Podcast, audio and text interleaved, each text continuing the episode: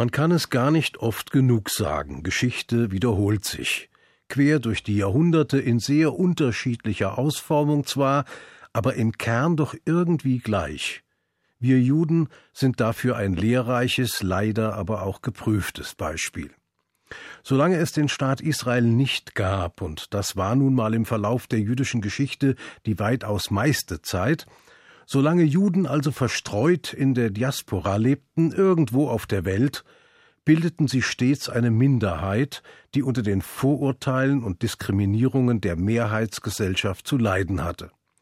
Wurde der Druck der Feindseligkeit unerträglich, zogen sie weiter, irgendwohin, wo es vielleicht Hoffnung auf ein besseres Leben gab. Aber ein wirkliches Zuhause fanden sie selten und einen Schutz vor Anfeindungen schon gar nicht. Gleiches Recht für alle, nicht für Juden. Freiheit des Glaubens, nicht für Juden. Freie Berufswahl, nicht für Juden.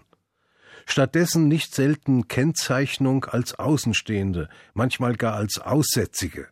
Judenhut, Judenkreis an der Brust, Judenstern.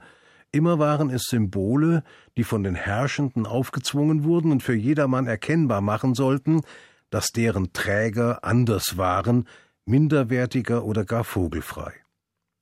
Wenn wir uns in diesen Tagen auf unser Pesach vorbereitet haben, auf das Fest der ungesäuerten Brote und der Erinnerung an den ersten großen Exodus, dann wird die Zeit im ägyptischen Sklavenhaus wieder lebendig, die erste Zeit der kollektiven Entrechtung und Unfreiheit. Es sollten viele weitere folgen die Herrschaft der hellenistischen Syrer, die Vertreibung ins babylonische Exil, die Besatzung durch die Römer. Und nach der Zerstreuung unter alle Völker vor rund 2000 Jahren fanden Diskriminierung und Entrechtung ihre Fortsetzung, lange Zeit geschürt von der Kirche und bis hin zum schrecklichsten aller Höhepunkte im vorigen Jahrhundert, der von Deutschland ersonnenen und gnadenlos durchgeführten Vernichtung von sechs Millionen jüdischer Menschen. Damals besonders, als in Deutschland die Nazis herrschten und weite Teile Europas unter ihre Gewalt gebracht hatten, als Juden täglich mit der Deportation in den Tod rechnen mussten, war das Pesachfest ein Hoffnungsschimmer der besonderen Art. Pesach, das jüdische Freiheitsfest würde es auch im 20. Jahrhundert das Wunder vollbringen können, das sich gut 3500 Jahre zuvor ereignet hatte? Würde auch diesmal wieder ein Auszug aus dem Sklavenhaus möglich werden, ein Exodus in ein neues Leben? Heute leben wir in einer anderen Zeit, denn heute gibt es den alten, von zahlreichen Besatzern einst usurpierten und von vielen Nachbarn stets angefeindeten Staat Israel als neuen Staat wieder. Mag es auch ein neuzeitlicher Staat sein, so steht er doch auf dem alten Fundament, das einst von jenen geschaffen wurde, die aus Ägypten geflohen waren, um der Pein und der Zwangsarbeit zu entkommen. Und es ist schließlich das Land, das Gott den Israeliten verhieß, als er sie aus Ägypten herausführte, so wie es in der Torah steht und wie wir es Jahr für Jahr in der Haggadah lesen, der Pesach-Geschichte. Mögen Jahrtausende vergangen sein, geblieben ist doch die Feindseligkeit. In den Zeiten von König David waren es die Philister mit ihrem Heerführer Goliath, heute sind es deren Nachfahren die Palästinenser und nicht nur sie. Weitaus größer noch als die Gefahr, die von deren fast täglichem Raketenbeschuss auf israelische Zivilisten ausgeht, ist die tickende Zeitbombe im 1500 Kilometer entfernten Teheran, dort, wo in unterirdischen Atomanlagen fieberhaft an den Grundlagen zur Herstellung von Atombomben gearbeitet wird. Auch dies ist letztlich nichts anderes als eine Parallele zu jener Geschichte, die sich vor circa 2300 Jahren ereignete und derer wir uns Jahr für Jahr an Purim erinnern. Die Geschichte vom Versuch des persischen Ministers Haman, sämtliche Juden im weiten Perserreich an einem Tag im Frühjahr umbringen zu lassen. Ein Plan, der zum Glück scheiterte und damit den ersten bekannten Genozid der Weltgeschichte verhinderte. Wenn es nach dem gegenwärtigen iranischen Präsidenten geht, dann würde der Versuch einer Endlösung des Volkes Israel erneut unternommen. Er will ja den Staat der Juden gänzlich ausradieren, von der Landkarte löschen, womit er im Kreis arabischer Potentaten nicht allein steht. Dass er auch den Holocaust für eine pure Erfindung hält, hat er nicht bloß einmal verkündet. Kürzlich aber hatte es in einem Interview mit dem deutschen Fernsehen ausgesprochen. Der Holocaust sei eine Lüge. Seither warte ich auf die Konsequenzen.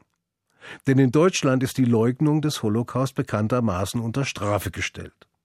Wenn ein Sender dazu beiträgt, diesen Straftatbestand zu verbreiten und einem Millionenpublikum in die Wohnstuben zu transportieren, scheint mir dies nicht nur fragwürdig, sondern möglicherweise gesetzeswidrig. Aber wenn überhaupt, dürfte dies ein Thema für Juristenstreit sein, mehr nicht. Und wie solche Dispute ausgehen, das ahnen wir schon. Es sind nur gerade mal vier Wochen von Purim bis Pesach, jenen zwei bedeutsamen Ereignissen, die Leben und Freiheit des jüdischen Volkes symbolisieren. Wobei, wie wir wissen, es alles andere als einfach war, die Sklaverei in Ägypten zu beenden und den Pharao zu überzeugen, dass es besser wäre, die geknechteten Fremden ziehen zu lassen. Es bedurfte der starken Hand des Allmächtigen und der von ihm gesandten zehn Plagen, die mit dem tragischen Tod der Erstgeborenen ihren schrecklichen Höhepunkt fanden. Der Auszug aus dem Sklavenhaus war freilich nicht allein der Beginn neu gewonnener Freiheit. Er war zugleich die erste Phase eines göttlichen Plans, der eine Wüstenwanderung von nicht weniger als 40 Jahren bedeutete, ein Weg in die Selbstbestimmung, der mit dem Erreichen des verheißenen Landes seinen vorläufigen Abschluss fand, eines Stückchens Erde, das seither immer wieder als Zankapfel zwischen Juden und Arabern gedient hat. Mindestens so bedeutungsvoll wie die Ankunft am Zielort war jedoch ein Ereignis, das unterwegs stattgefunden hatte und seine Nachwirkungen nicht allein für uns Juden zeitigt, sondern für alle Völker dieser Welt. Denn der Höhepunkt während des langen Marsches war die Offenbarung der zehn Gebote am Berg Sinai, jenes Geschenk, das seither in allen Zivilisationen die Grundlage menschlichen Zusammenlebens bildet. Pesach also war gewissermaßen der Auslöser, der Beginn von Gesetzgebung und Landnahme. Ein so tief wirkendes historisches Geschehen, dass sich daraus das bedeutendste jüdische Familienfest entwickelt hat. Zwar ordnen wir die hohen Feiertage Rosh Hashanah und Yom Kippur unter den wichtigsten religiösen Festen ein, doch als Feiertag der Familie ist Pesach eindeutig die Nummer eins was auch mit den umfangreichen Vorbereitungen zu tun hat, die so vielfältig sind, wie kein anderes Fest sie notwendig macht. Da wird das Haus von den letzten Krümeln gesäuerten Brotes gereinigt, da wird das spezielle Pesachgeschirr hervorgeholt und, wenn nötig, noch einmal gekaschert, also rituell gereinigt. Alles Brot ist aus dem Haus gebracht, stattdessen werden jetzt acht Tage lang Mazot, die dünnen, knackigen, ungesäuerten Brotscheiben auf dem Tisch liegen. Wenn all diese Vorbereitungen erst einmal geschafft sind und wir beim Seder im Kreis der Familie und guter Freunde die Pesach-Feiertage beginnen, dann fühlen wir, dass die Arbeit sich gelohnt hat. Pesach ist eine Vitaminspritze für unser Wir-Gefühl, eine Geschichtslektion und ein Fest guter Speisen.